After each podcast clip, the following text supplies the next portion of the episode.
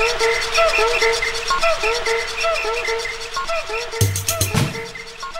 you.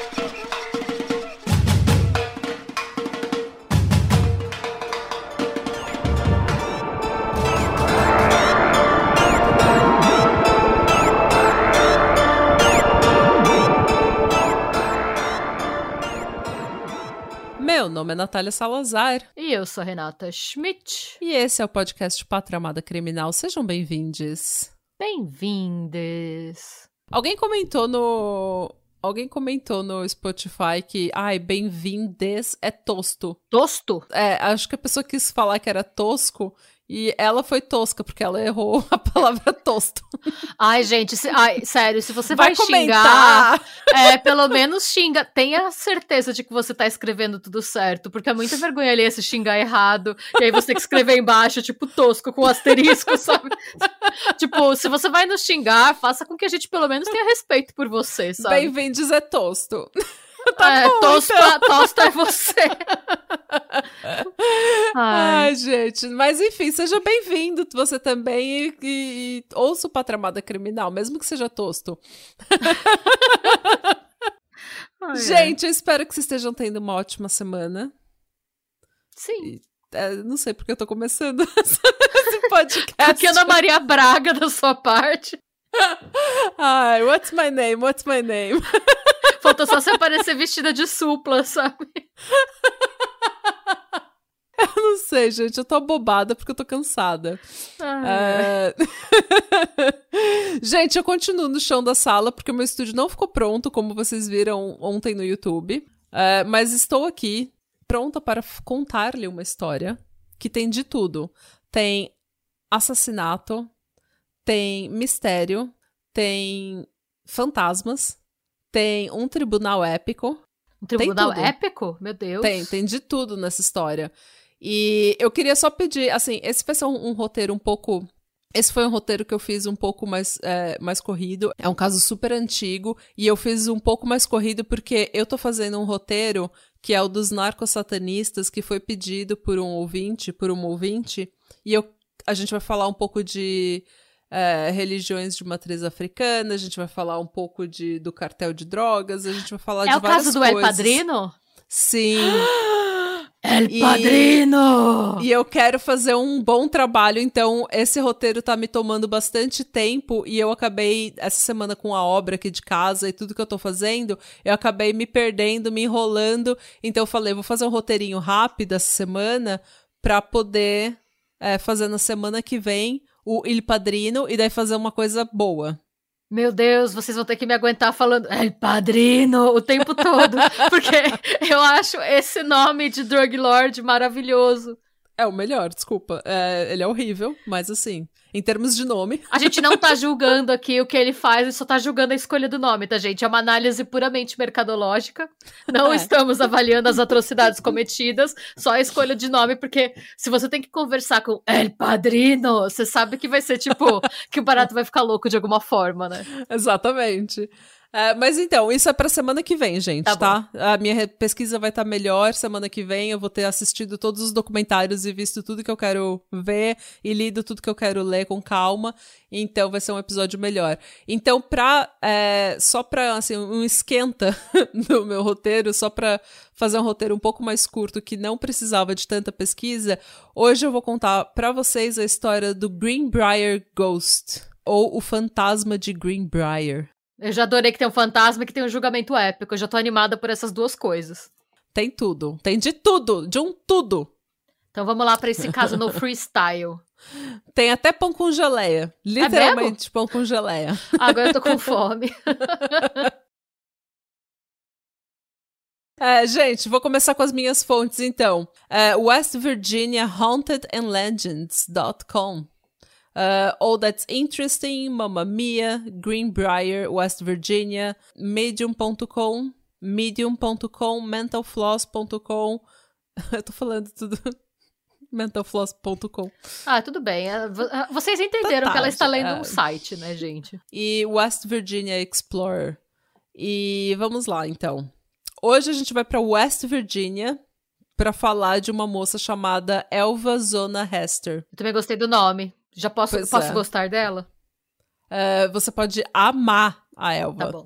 É, ela era mais conhecida como Zona, Zona Hester. Em 1896, ela era uma adolescente e ela tinha perdido um filho logo após o parto. Esse filho era fruto de um relacionamento com um namoradinho dela de adolescência, que eles se conheceram, tipo, com 12, 13 anos. Ela era muito nova. É, o que foi bem escandaloso na época, tanto por, por ela ser extremamente nova, como por ela não ser casada. Mas, é, pelo que eu entendi, é, ela não ser casada depois que ela ficou grávida foi meio que um acordo entre as famílias. Tipo, ela Porque, ficou né, grávida. Ela era muito ela- nova. Então, mesmo pra época, eles falaram, cara, essa- esses dois são muito novos, é, não adianta a gente casar eles agora, não tem porquê. E eles é, fizeram um acordo de que ela criaria a criança e que ele ia dar apoio e suporte financeiro, né? Apoio financeiro pro filho. Mas, infelizmente, eles nunca conseguiram fazer isso porque, infelizmente, o filho morreu logo após o parto. E ela ficou extremamente deprimida. A Zona Hester ficou extremamente deprimida porque ela tinha acabado de perder um filho. O relacionamento com o, nam- o namoradinho dela não. Se não me engano, o nome dele era George. O relacionamento deles não sobreviveu ao luto do filho. Ah, e tem muita gente que tá junto há 15, 20 anos e que o relacionamento não sobrevive à perda de um filho, né? Então não é, Imagina infelizmente, dois é, adolescentes, né? É, exatamente. Isso é 1896, gente, também. Então, perder um filho não era uma coisa que era. Era uma coisa tão naturalizada, eu acho, sabe? Eu tenho a impressão de que era uma coisa tão natural. Tipo, você perder um filho após o parto, e daí era uma coisa que, tipo, ah, todo mundo já passou por isso, sabe? Ninguém tinha. Você não ia pra terapia, você não ia pra um grupo de apoio, você não tinha muito apoio da sociedade naquela época, porque era uma coisa corriqueira. É, até porque se a gente para pensar, é um mundo pré-psicanálise, né? Pra gente é uma coisa tão natural falar desse tipo de sentimento, mas naquela época, ainda mais que a gente tava bem na era vitoriana, né? Uhum. É, a era vitoriana, a gente é marcada muito pela sensação de assim, a vida é horrível mesmo. É, você- o que você tem que fazer é ser extremamente estoico, extremamente austero, abaixar a cabeça, abotoar seu vestido preto até o pescoço e seguir com a sua vida, porque é isso que se espera de você, né? Ah, exatamente. Então, Então, ela, é. ela ficou bem deprimida. E era uma família, a família dela, ela era a única, a única filha, mulher, e a família dela era extremamente unida. Eles eram relativamente bem pobres até, mas eles moravam numa fazenda, eles trabalhavam muito para se sustentar. E eles eram bem unidos e eu não achei nada que fale de nenhum problema com a família. Tanto que a família dela apoiou a gravidez dela, apoiou o relacionamento deles, apesar de falar que eles não deviam casar tão jovens. Então, assim, era uma família unida, mas ao mesmo tempo ela entrou numa depressão profunda porque ela tava de luto. Ela, e a, a, a família dela falou que ela nunca mais foi a mesma depois que o filho dela morreu. Tipo, ela, ela se recuperou, mas. É, eu acho que naquela época o conceito de depressão, como a gente conhece hoje, não devia nem existir. Deviam falar que ela tava com, tipo, melancolia. É, sabe? exatamente. Tipo, ah, tá com melancolia por causa do luto, sabe? Depois de uns meses que isso aconteceu, ela começou a ir pra cidade com os irmãos dela pra buscar coisa, tipo, fazer compras pra fazenda, sabe? E na cidade, ela começou a sair mais, socializar um pouco mais, tentar sair mais de casa, tipo, não ficar tão é, tanto só na fazenda deprimida. E foi aí que ela conheceu, nessa fase que ela estava extremamente vulnerável e que ela estava extremamente solitária e precisando de um de afeto, de carinho e de atenção, foi aí que ela conheceu um homem chamado Erasmus Stribling Schur. Meu Deus, gente. E ele era conhecido na cidade como Edward, que era como ele se apresentava, ou como Trout, Truta. ele era o Truta. É, ninguém sabe por que, que ele era chamado de Truta. É, é como que ele foi de Erasmus pra truta? Pois é. É, Ninguém sabe. Mas é uma, provavelmente é uma daquelas coisas de infância, sabe? Que o seu pai fala: esse moleque parece uma truta. E daí, tipo, a família inteira chama você de truta o resto da sua vida. Eu adorei que você incorporou a voz de Nerso. Que é aquela voz que eu faço com o cara falando assim, sabe? É. Eu tô sendo Nerso. Esse moleque. Esse moleque não consigo. Esse moleque tem cara de truta. e daí a família inteira começa a te chamar de truta e você fica conhecido na cidade inteira como truta.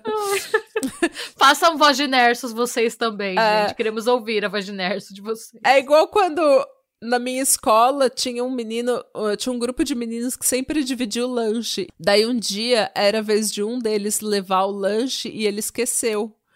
E daí o pessoal apelidou ele de Passa-Fome. Ele ficou conhecido na escola inteira como Passa-Fome por anos. Coitado. Então deve ser uma dessas coisas, sabe? Que acontece, gente. É, mas enfim, ele nessa cidade ele se apresentava como Edward. É, e ele tinha se mudado para essa cidade é, em West Virginia, que é no no condado de Greenbrier, ele tinha se mudado para lá para trabalhar como ferreiro e ninguém sabia muito do passado do Truta. Uh. Então ele só se apresentava como Edward e todo mundo achava lindo. Ele era um homem é, relativamente muito bonito. Eu tô falando relativamente porque a gente já falou disso em outros episódios, né? No seu episódio da Valburga, que era aquela pessoa que tem 20 anos e parece que tem 50, dois empregos, três filhos, sabe? Tipo, já passou por uma epidemia. Tem Cordélia Botkin também, né? Lembra ah. da Cordélia dos doces envenenados? Pois é. Que falava que ela já tinha sido fotografada em 100 poses diferentes. Eu vou te mandar uma, eu vou te mandar uma foto. E daí, tipo, eu vou te mandar a foto e daí você fala: "Nossa, essa pessoa tem 35 anos, 40 anos". Não, são dois adolescentes. Meu Não, Deus. Ela é adolescente e ele é um pouco mais velho do que ela nessa época. Ele já tá nos seus 30 anos. Olha aí que eu falei a roupa vitoriana até o pescoço. Exatamente. Gente, essa era. Mas sabe o que eu, eu tava parando pra pensar nisso? Eu acho que a cara de sofrida era parte da estética vitoriana também. Porque era o equivalente ao bico, ao beicinho que, que as adolescentes tiram fazendo selfie. A boca de pato. É, é, deve ser. A cara de sofrida, né? Porque Esse era... é o carão, é o carão. É o carão, exatamente. Isso. Nossa, mas eu, mas eles são um casal, dá pra ver que é um casal bonito. É um casal bonito, né? Então, a Zona ficou encantada com esse homem. É, como eu falei, ela tava de luto, ela tava extremamente deprimida, extremamente carente de afeto, de atenção, de alguém para conversar, de se divertir, porque afinal de contas ela é uma adolescente ainda, ela quer se divertir. E ela ficou encantada com esse homem, porque ele era ele era alto, ele era bonito, ele era mais velho, ele era confiante, ele falava bem, ele se comportava de uma forma, sabe, uh, confiante. Então era uma coisa que ela ficou encantada com ele. Ah, e... ele era bonito mesmo. Se fosse hoje em dia, ele seria um Rodrigo do BBB. Erasmus, o truta do BBB. o truta do BBB. Erasmus truta. Erasmus truta, vinte e poucos anos. Gosta de pescar. Não, trabalha Mas, enfim, com TI. Trabalha com TI. Mas tudo bem, prossiga, desculpa te interromper. Tava Não, analisando Erasmus. Desculpa, trabalha com publicidade e propaganda. É, essa gravata, essa gravatinha dele aqui é, é coisa de publicidade. Publicidade e propaganda. Eles começaram a namorar e imediatamente a mãe dela, a Mary Jane Hester, detestou o Sr. Truta. É mesmo? Ela odiou. Ela falou que ela sabia exatamente quem esse cara era. Esse cara era um phone. Ele era uma pessoa que contava história, contava vantagem, não dava para confiar no que ele falava. E ele era um homem que guardava segredo. Ele... Nossa, gente. Ela falou: não confio nesse homem. Esse cara acabou de chegar nessa cidade. A gente não sabe do passado dele. Ele desconversa quando a gente fala do passado dele. Ele conta um monte de história. Ele faz piada. Ele. Não, não hum. confio confio. Ele é um phone. Por conta disso, a Zona, que antes era melhores amigas com a Mary Jane, acabou se afastando da mãe dela. O que é extremamente triste, porque ela era a única filha mulher, elas eram melhores amigas, elas cuidavam da casa juntas, e daí simplesmente a amizade delas fica tipo, azeda por causa é. de homem, sabe? Por e é causa... triste porque se você tem um bom relacionamento, pelo que você me falou, tudo indica que eles tinham um bom relacionamento familiar, né? Uhum. A sua mãe quer o melhor para você, e se ela tá tendo uma intuição, é, é bom você ficar esperta, porque alguma coisa tem lá, né? Uhum. E eu briguei com a minha mãe por causa de, de namorado, e, gente, não vale a pena. Justo. Spoiler, nunca vale a pena. E depois de algumas semanas que eles estavam namorando, a coisa ficou pior. Por quê? Porque o Edward e a Zona querendo fugir dessa, dessa pressão da família dela, de que eles não gostavam dele, eles fugiram para casar. E depois de só algumas semanas namorando, isso era já. Tipo, eles conheceram no verão, em outubro, novembro, eles fugiram para casar. E foi aí que ela e a mãe cortaram, praticamente cortaram comunicação, elas não se falavam mais. Tanto que a Mary Jane nunca foi visitar a filha na casa nova dela que ela tinha com o marido. Oh. Nunca. Ela nunca. Que é triste, né? Ela se mudou pro outro lado do condado, de Greenbrier, Greenbrier e elas não nos falaram mais. E a Mary Jane nunca foi visitar a casa da filha. Ai, que triste. Pois é. Mas aparentemente, né, a todas assim, de acordo com as aparências, a Zona e o Edward estavam felizes, vivendo a vida de casal novo e estava tudo bem. Em janeiro de 1897, porém, o Edward foi até a casa da vizinha, que era uma mulher negra chamada Martha Jones, que todo mundo conhecia como Tia Marta na vizinhança. E ele foi até a casa dela para falar com o Anderson, o Andy, de 11 anos, que era filho dela. O Andy costumava fazer trabalhos pequenos, sabe? Favor para os vizinhos em troca de um tipo de um dinheiro, de um salário. Era o faz dia. tudo do bairro. Isso. E o Edward pediu para ele ir ajudar a Zona no decorrer do dia porque ela não estava se sentindo bem já fazia uns dias. E realmente fazia uns dias que ela não estava se sentindo bem, ela já tinha sido já tinha sido visitada pelo médico, inclusive, e eles desconfiavam, inclusive, que ela estava grávida. É, porque ela realmente ela estava muito fraca e ela não estava se sentindo bem. É, o Anderson, né, o Andy falou que ele não ia poder fazer é, não ia poder ajudar a zona naquele dia, naquela hora, porque ele já tinha se comprometido com outro vizinho para ir ajudar em alguma coisa. E o Edward ficou. Tipo, ele ficou extremamente irritado com isso. Ele falou: Gente. a minha mulher precisa de ajuda, você precisa ir ajudar a minha mulher. Ah, ajuda você. Ele ficou tão irritado que ele saiu do trabalho umas três ou quatro vezes no decorrer do dia falando pro Andy ir ajudar a Zona. Vai lá ajudar ela, que ela tá de cama, ela não tá bem, ela tá, sabe, ela tá fraca. Cada uma? Já pois não é. gostei. É. E o menino de 11 anos falando, tá bom, eu vou lá cuidar da sua mulher. Por você. Por você. Senhor. Senhor truta. Cada uma. Melhore. Até que o Edward insistiu tanto que o Andy, o Andy falou: tá bom, tá bom, eu vou lá ajudar ela. Isso já era mais tarde, já era tipo na parte da tarde. Assim que ele entrou na casa, segundo o testemunho do próprio Andy, ele sentiu que tinha alguma coisa errada na casa. Todas as portas estavam fechadas, a casa estava escura. Ele falou que tinha uma energia extremamente pesada naquela casa e que ele, imagina um menino de 11 anos falando isso. Ele falou que ele sentiu assim uma coisa horrível. E logo de cara, quando ele entrou na casa, ele viu um rastro de sangue. Eita! E as portas estavam fechadas e ele ia batendo nas portas e chamando pela zona e tipo falando: "Oi, você tá aí? Posso entrar?". Ninguém respondia, ele abria a porta, tinha mais sangue, dele abrindo as portas até que ele viu ela na cozinha, no pé da escada, deitada, morta. Que horror! Ele falou que o corpo dela estava caído no chão, os olhos dela estavam fixos, estalados e parecia que ela estava sorrindo, inclusive. Parecia que ela estava tipo com um green, sabe? Ela tava um com... esgar no rosto, assim. É.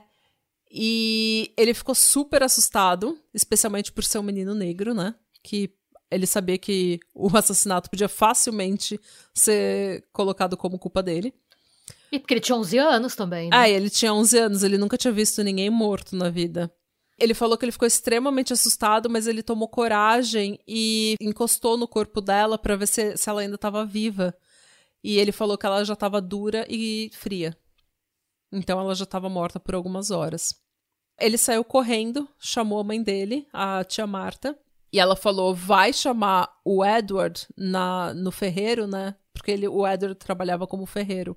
Vai na oficina chamar o Edward que eu vou tentar, sei lá, ressuscitar a mulher, vou tentar fazer alguma coisa com essa mulher. O Andy foi, e quando o Edward chegou na casa, ele tava, tipo, inconsolável. O Edward chegou na casa e eles até comentam em algumas fontes, tipo, isso não era uma coisa normal para um, um, ferreiro, sabe? Um, um operário, um trabalhador macho mostrar tantas emoções assim. Mas ele tava inconsolável, ele gritava, ele se jogou no chão, pegou o corpo dela e começou a abraçar e chorar e gritar. Tipo, minha esposa, sabe? Ele tava inconsolável. E daí ele falou: vocês têm que ir chamar o médico dela, o Dr. George Knapp. Quando o Dr. Knapp chegou na casa, o Edward já tinha movido o corpo da Zona até a cama, lavado o corpo inteiro. Oxi! E vestido ela pro enterro. E ele vestiu ela com esses, esses vestidos vitorianos que vai até o pescoço. O pescoço, sim. E colocou uma gola, sabe? Uma gola grande pra segurar, tipo, pra cobrir o pescoço dela completamente. E o Dr. Nepp achou tudo muito estranho, principalmente porque na tradição vitoriana são as mulheres da família do morto que normalmente preparam o corpo para o enterro. E Sim. isso depois que o médico já examinou o corpo. Só que quando ele chegou lá, o Edward já tinha feito tudo isso e já tinha colocado essa gola gigante na mulher e toda vez que ele tentava examinar o corpo dela, que ele tentava ver o que, que tinha acontecido, o Edward ficava super estranho e super protetor, tipo, ele não largava essa mulher. Ele não largava e ele não saía de cima do médico. Ele estava olhando, vendo o que, que o médico estava fazendo. O médico, então, falou que ela tinha morrido de uma coisa muito vitoriana: everlasting faint que é tipo desmaio eterno. Desmaio eterno. Que é o que eles chamavam de ataque cardíaco. Tipo, ela desmaiou eternamente. Ou seja, ela morreu. A causa da morte é ela ter morreu. morrido. óbito. Oh, causa da morte, óbito. É. Óbito. É. Morte morrida, né? É, e ele falou, ah, ela deve ter morrido de causas naturais. Ela morreu de everlasting faint, né? Tipo, Parabéns, tipo... médico, pela. Palmas para o seu profissionalismo. Ah, deve ter sido. Troféu cloroquina de medicina. Troféu cloroquina de medicina. É, morte, morte morrida, anota aí. Ah. Mas assim, realmente ele não pôde. É, ele não pôde examinar o corpo dela, porque o Edward estava em cima, ele já tinha lavado tudo, ele já tinha vestido ela. E ele não, não largava a mulher e ele não, não parava de chorar e gritar e não saía de cima do médico. Então o médico achou que, tipo, cara, esse cara tá inconsolável, eu não quero ser Desrespeitoso. É, indelicado, é. é. exatamente, não quero ser desrespeitoso. E aquele negócio de privilégio de homem, né? Porque é, é, tipo, é um homem, é um homem branco, trabalhador, que todo mundo conhece, um, um, homem de família, não vou, um, né, um chefe de família, eu não vou desrespeitá-lo na casa dele. Essa pessoa é bonita, logo ela não fez nada de errado. Exato. É inocente até provado feio, né? Tá com várias piadelas nesse é. caso. É, é, porque é um caso antigo, dá pra fazer várias mesmo. E porque o Edward vai se fuder bastante, então tá ah, tudo ah, bem. bem. Depois de um tempo, provavelmente porque ele falou com o Edward, que deve ter dito que eles estavam suspe é, suspeitando que ela estava grávida e tudo mais, a, a causa da morte foi alterada nos registros oficiais, foi declarada no registro oficial que ela morreu de parto. Tipo, como se ela tivesse tido um. Um aborto. Um aborto. Tipo, ela tivesse começado a parir, tivesse tido, sei lá, alguma complicação e tivesse morrido disso. Tá. No velório da zona, o Edward não saía de perto do corpo dessa mulher. Nem por um segundo. E ele ficava o tempo inteiro ao redor da cabeça. O tempo inteiro. E ele tinha, inclusive, colocado é, ela no caixão e colocado um tipo um travesseiro para a cabeça dela ficar parada e ele amarrou com um cachecol que ele fez, tipo, ele fez um laço com um cachecol e ele falou que esse era o cachecol favorito dela e que ela queria ser enterrada com ele. E, tipo, todo mundo reagiu porque era uma coisa bizarra. Era ela no caixão com um travesseiro, tipo, segurando a cabeça dela e um cachecol amarrado no pescoço que nem combinava com as roupas dela é, amarrado que nunca nem pescoço. viram ela usando, né? Mas de repente virou a peça de roupa favorita dela. É, que ela tinha exigido que ela fosse enterrada com ele. E, tipo, ele, eles estavam casados há três meses. Nossa, muito pouco tempo. Tipo, né? quando que eles tiveram essa conversa de, ah, eu quero ser enterrado com o meu cachorro É, favorito? quem pensa nisso com essa idade, né? Pois é. E daí todo mundo achou estranho. Todo mundo falou: ah, ele tá, né? Ele tá de luto, é uma. A gente tem que respeitar, mas ah, ele tá estranho, concorda? E, e também, assim, que mulher adolescente, hum, extremamente saudável, extremamente nova, morre do nada. De causas É, naturais é. do nada, É. né? Então o pessoal ficou meio assim. "Ah." Mas. O velório aconteceu, ela foi enterrada no Soul Chapel Methodist Cemetery.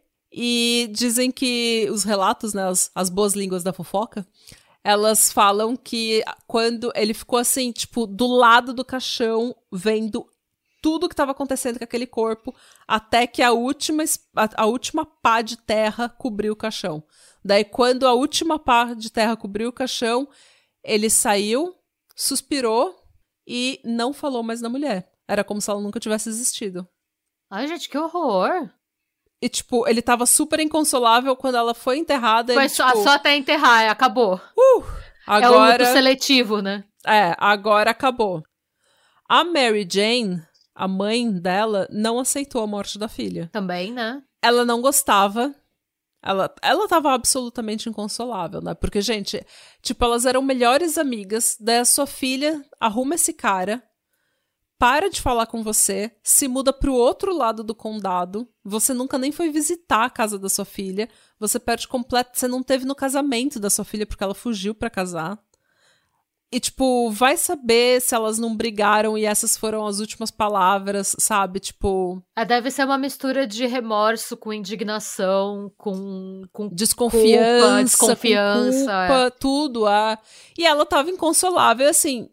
Dias depois do enterro, ela começou a pedir pra Deus pra que ele ajudasse ela. Ela começou a tipo a orar loucamente em cima da Bíblia, pedindo pra que Deus trouxesse a filha dela de volta pra falar um adeus. Ah, Que ela falou: "Eu só quero falar um adeus, eu só quero ter a chance de falar adeus pra minha filha". E isso me arrepia porque isso foi exatamente o que aconteceu com a minha avó e meu pai. Tipo, minha avó ficou de cama com uma depressão fodida e ela ficou, tipo, um mês na cama depois que meu pai morreu, pedindo, pelo amor de Deus, porque meu pai era ateu e ela tava desesperada que meu pai não ia pro céu. E daí ela pediu, pediu, pediu pra Deus pra ver o meu pai, até que ela viu o meu pai e ele falou: tá tudo bem. Você tinha razão. Tipo, tem vida após a morte. ah. É, é mó. Então essa parte me deixou assim super comovida, porque eu não acredito nessas coisas, mas não é porque eu não acredito que não seja real. E se não for real, não quer dizer que não aconteceu. Então, assim, é, eu tenho um pouco de. Eu fiquei meio emocionada nessa parte. Mas assim, não demorou muito, não demorou quase nada. A Mary teve o que ela chamou de visão. E ela disse que ela tem certeza absoluta que não foi um sonho, porque ela tem certeza absoluta que ela estava acordada. E a visão que ela teve foi do espírito da Zona entrando no quarto. Ela teve essa visão por quatro noites. Na primeira noite, a Zona não falou nada, porque ela, tipo, parecia que ela estava confusa. Na segunda noite, elas começaram a se falar. Na terceira noite, a Zona sentou no pé da cama e falou contou pra mãe exatamente como ela tinha morrido. Mano. E a- eu tô toda arrepiada. É, eu fiquei E arrepiada ela- também. Ela contou pra mãe dela exatamente como ela tinha morrido.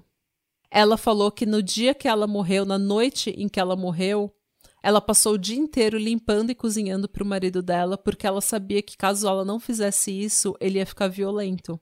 Ela preparou a janta, que era pão, geleia, manteigas e frutas em conserva. Só que ela não cozinhou nenhuma carne naquele dia. E quando ele chegou em casa do serviço, ele já estava aparentemente irritado. E quando ele viu que ela não tinha cozinhado nenhuma carne, ele ficou irado. Ele ficou possesso, violento. E foi quando ele começou a atacar ela.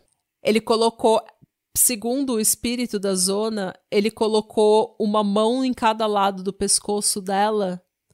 E num movimento rápido, ele quebrou o pescoço dela. E ela também descreveu para a mãe dela como ele tinha esmagado a traqueia dela até ela vomitar sangue. Mano.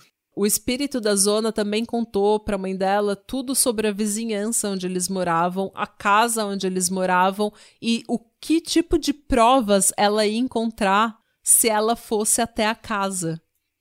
Mano. Ela contou, ela falou, ele jogou, ele jogou minha roupa fora, ele jogou a cesta a cesta de, de pão com geleia fora e ele enterrou e não sei o que. E se você for na minha casa, assim, assim, assado, do lado da porta da escada, do lado direito da escada, você vai encontrar sangue. O espírito dela falou para mãe dela isso. Na quarta noite, a zona apareceu mais uma vez, a última vez, né?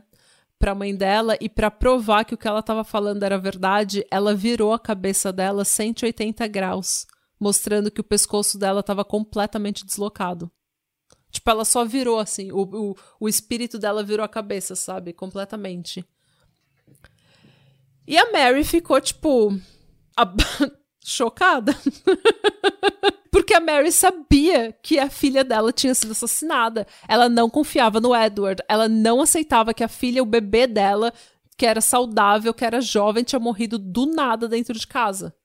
E ela devia estar com uma culpa enorme de que ela não estava lá para proteger a filha dela. Oh. Então, porque elas não estavam se falando. Então, assim, a Mary contou essa história para os outros filhos dela, que imediatamente acreditaram nela. Que nem eu falei, essa família é super unida, essa família se apoia, se ama, acreditam no outro, faz de tudo por, pelo outro, se, sabe, cuidam do outro. E daí eles decidiram que eles iam contar para os vizinhos e para as autoridades.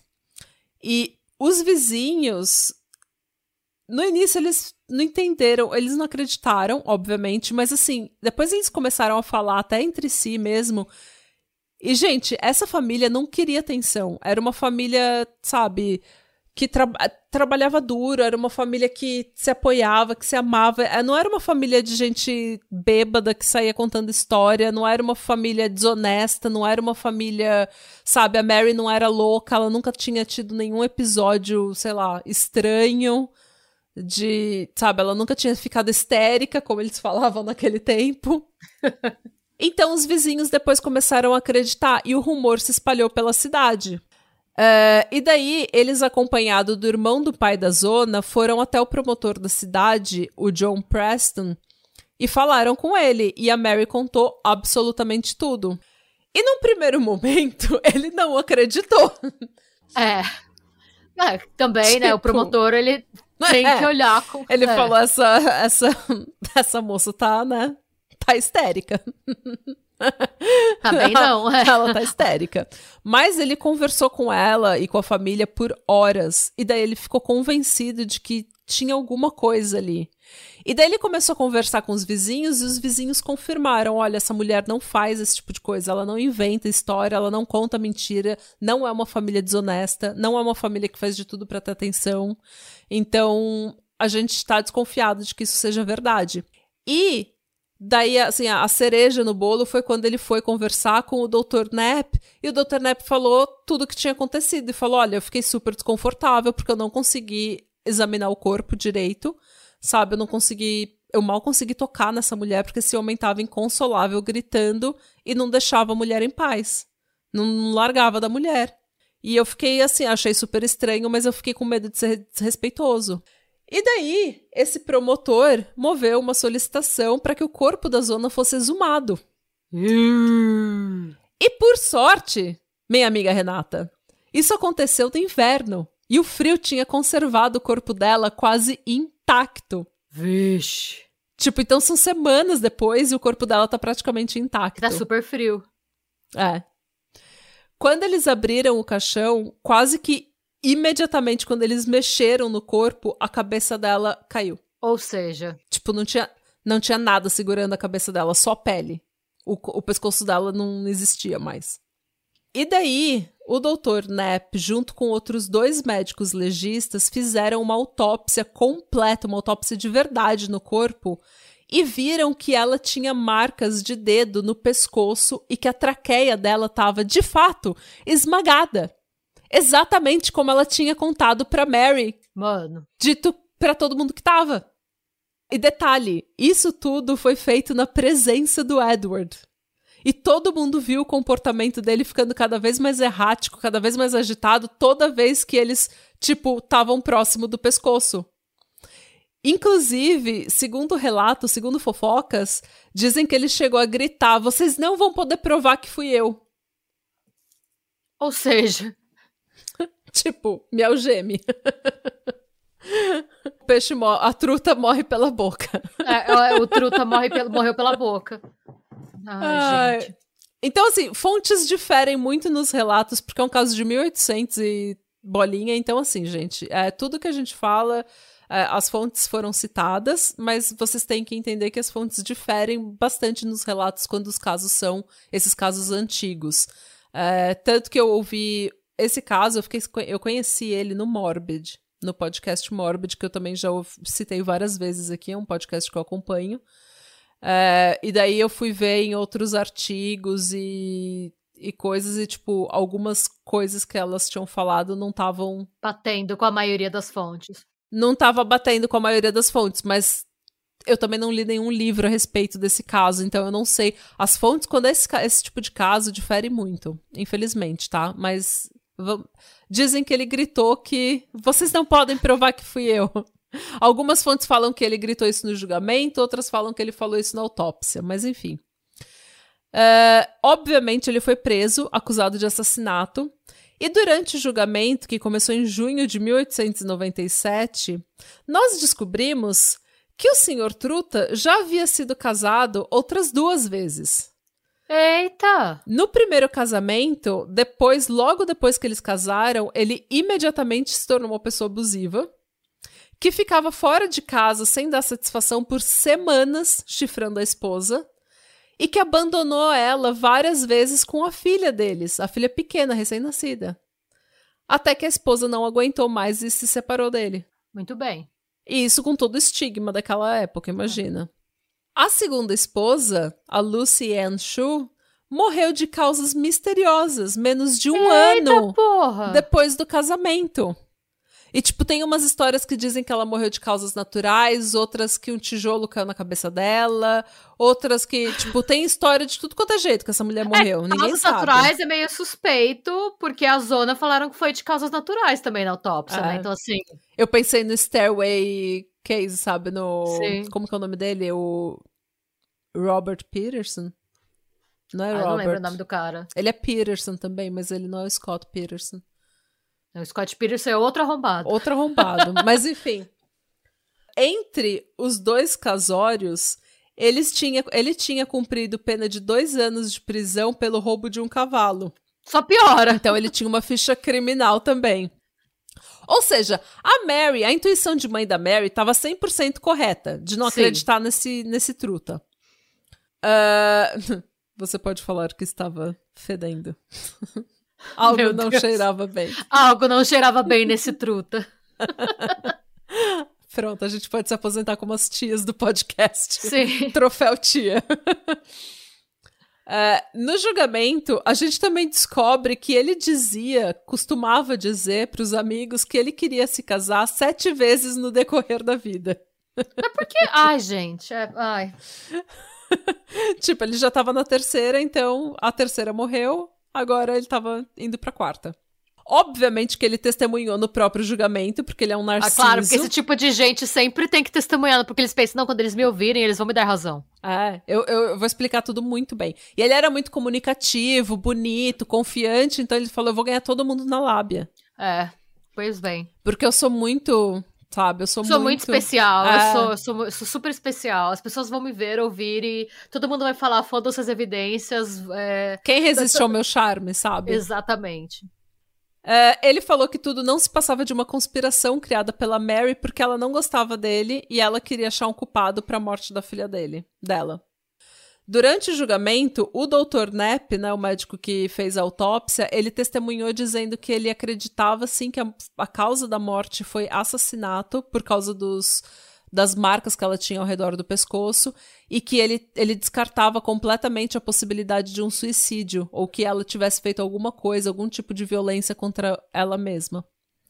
O Andy Jones, né, o Anderson Jones, que é o menino de 11 anos que encontrou ela, também testemunhou e falou de como que o corpo tinha sido encontrado e de qual era o comportamento do Edward naquele dia, que ele estava eufórico pedindo para o moleque ir lá na casa ajudar a mulher dele.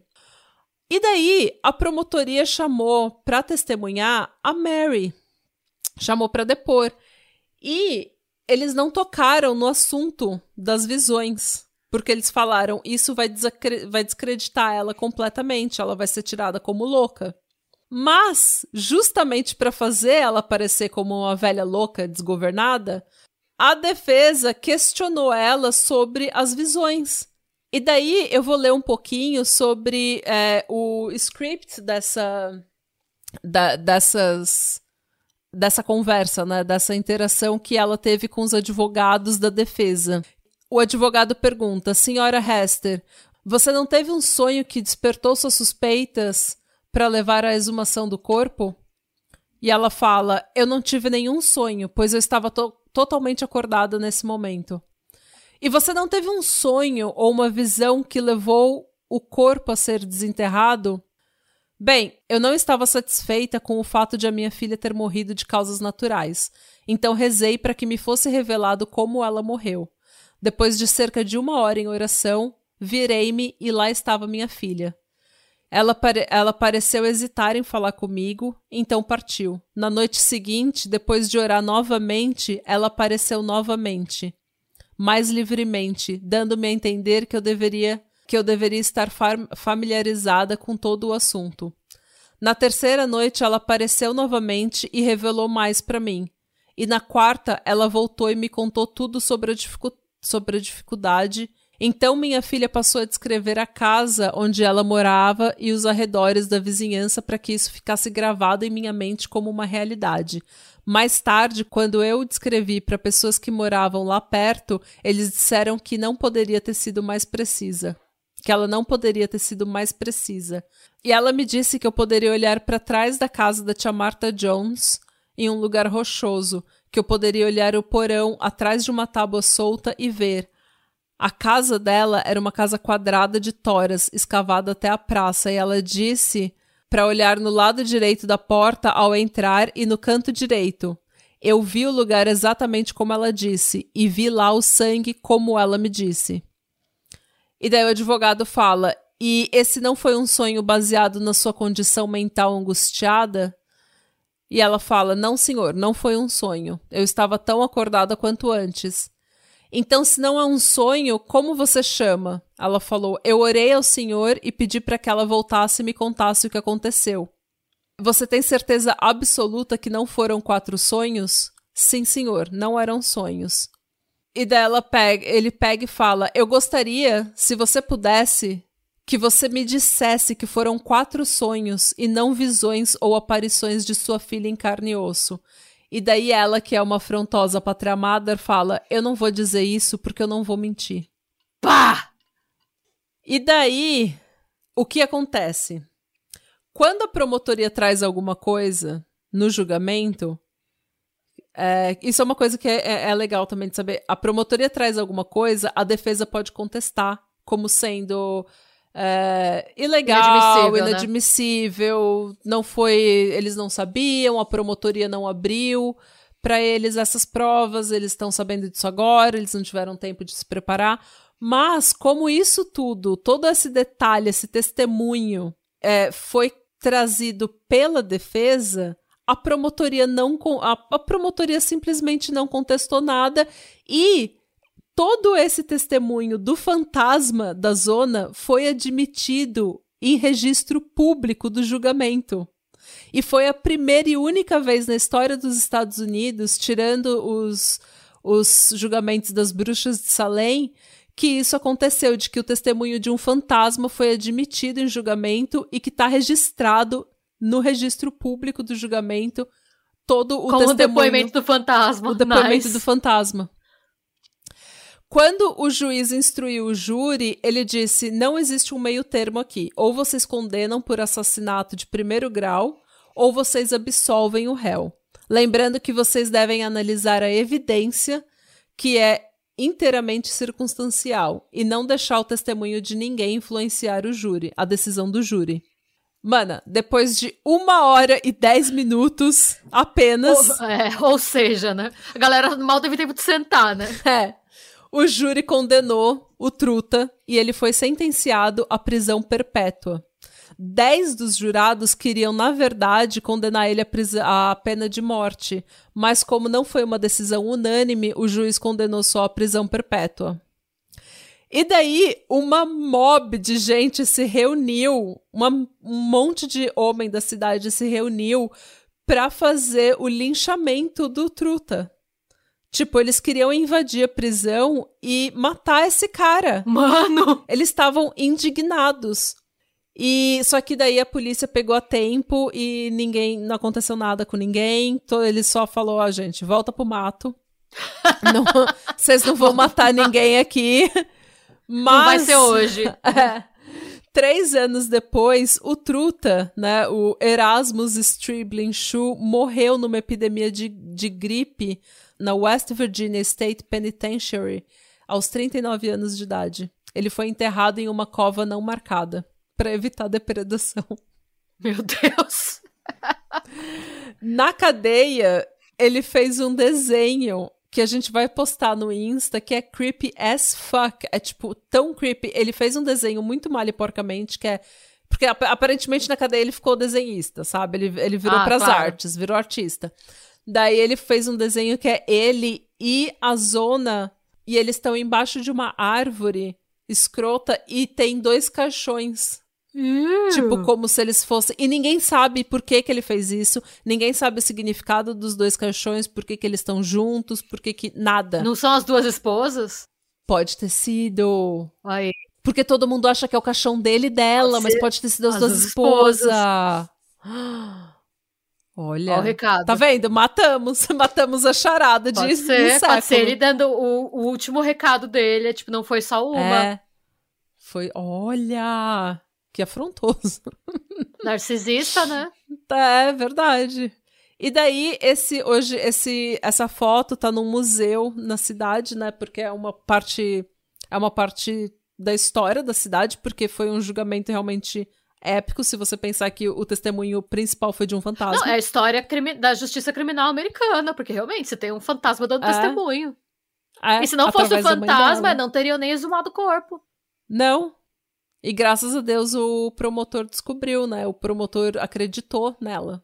E daí, próximo do cemitério onde a zona está enterrada, eles, é, o estado de West Virginia ergueu uma placa que lê, abre aspas, enterrada próximo daqui está Elva Zona Hester Shue. Sua morte em 1897 foi presumida natural até que seu espírito apareceu para sua mãe para descrever como ela foi morta pelo seu marido Edward. A autópsia do corpo exumado confirmou o relato da aparição.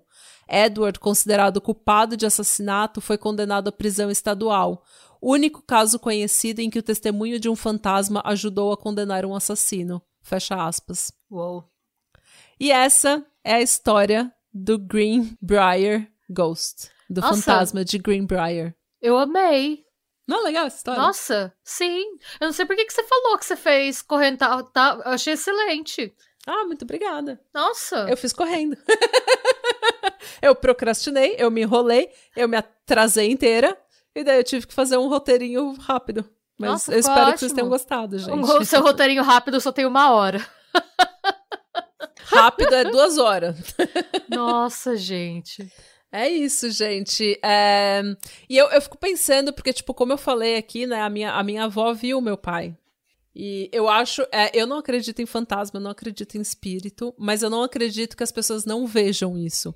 Eu acredito sim que as pessoas vejam fantasma, vejam espírito, vejam demônio. Porque a única coisa que eu acredito é que não seja algo sobrenatural. É algo que a gente vai encontrar uma explicação um dia. É, eu também acho que a gente ainda não. Tem muita coisa que a gente não sabe explicar, mas que um dia a gente vai saber, assim. Exatamente. E também eu fico. Antes eu era uma pessoa, uma teia xarope, que ficava julgando muitas pessoas, sabe? Tipo, você é idiota se você acredita nisso. Mas hoje eu fico pensando que, tipo, essa mãe, ela tava tão desesperada pra saber o que aconteceu com a filha dela, pra ter closure, que ela pediu, sabe? Ela dentro dela, com todas as forças dela, ela pediu para ver a filha e ela viu e ela conseguiu se despedir da filha. E ela conseguiu resolver o assassinato da filha. E talvez seja uma coisa que não tenha acontecido, talvez seja uma coisa que essa visão que ela teve foi só uma alucinação e que ela sabia de todos os detalhes porque ela viu o comportamento dele, que ela já não confiava, ela viu que ele estava próximo da cabeça, ela viu que ele estava cobrindo o pescoço da filha. Entendeu? Então, de repente, ela no inconsciente dela, ela já sabia o que tinha acontecido e a visão só trouxe à vida o que ela já, o inconsciente dela já tinha registrado. Mas não significa que não foi real. Sim. Tipo, foi real para ela e ajudou todo mundo, ajudou o caso. Fudeu o Edward, mas isso é ótimo. e tipo, Sim, a minha ele matou pelo menos uma pessoa que a gente saiba, né? É. Então foi ótimo para todo mundo, assim, ela e, tipo, eu fico pensando, minha avó foi em depressão sem sair da cama por um mês. E ela tava desesperada pra, tipo, pra ver meu pai. Então, acho que até o, o próprio cérebro dela criou a ilusão dela ter visto meu pai para que ela pudesse sobreviver àquela, àquele luto. E, tipo, mas só porque não foi o meu pai que apareceu, não foi um fantasma, um espírito, não significa que aquilo não foi real. Porque no outro dia minha avó tava bem. Então, sabe, tipo, é, eu não sei, eu acho que por mais. Não interessa se você acredita ou não, a gente não sabe o que aconteceu. O que a gente sabe é que o fantasma apareceu e resolveu a própria morte. E essa é a motivação da semana. Resolva sua é. própria morte. Seja seu próprio detetive. Apareça pra sua mãe, conta os B.O., conta as fofocas, tudo pra sua mãe. Não interessa se você morreu. ah, gente, é, eu acho que a moral da história é que tem muito mais coisas entre o céu e a terra do que pode explicar nossa van filosofia, né? Como pois já diria é. o senhor William, o Shakespeare. Então. William Truta Shakespeare. Não, ele truta não, coitado. Do Shakespearean. Fez nada para ninguém, que a gente saiba. Mas bem. Nossa, adorei. E eu espero que vocês ouvintes tenham gostado. Como eu falei, na próxima semana tem um pesadão. Meu El Padrino! El Padrino! Pesadão da Nath. Preparem e... seus corações. Preparem seus, seus corações e já não come. Já vai segunda-feira de manhã, segunda-feira que vem, já não toma nem café, que é pra não vomitar no ônibus enquanto está indo pro trabalho. é isso, gente. Sejam bons, busquem conhecimento e não vomitem no ônibus. E pau no cu do truta. ha det bra. Slå.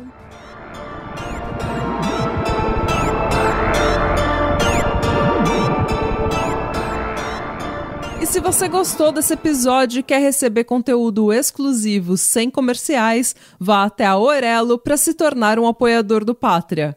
Você também pode se inscrever no nosso canal do YouTube para episódios inéditos todos os domingos. E agora sim, tchau!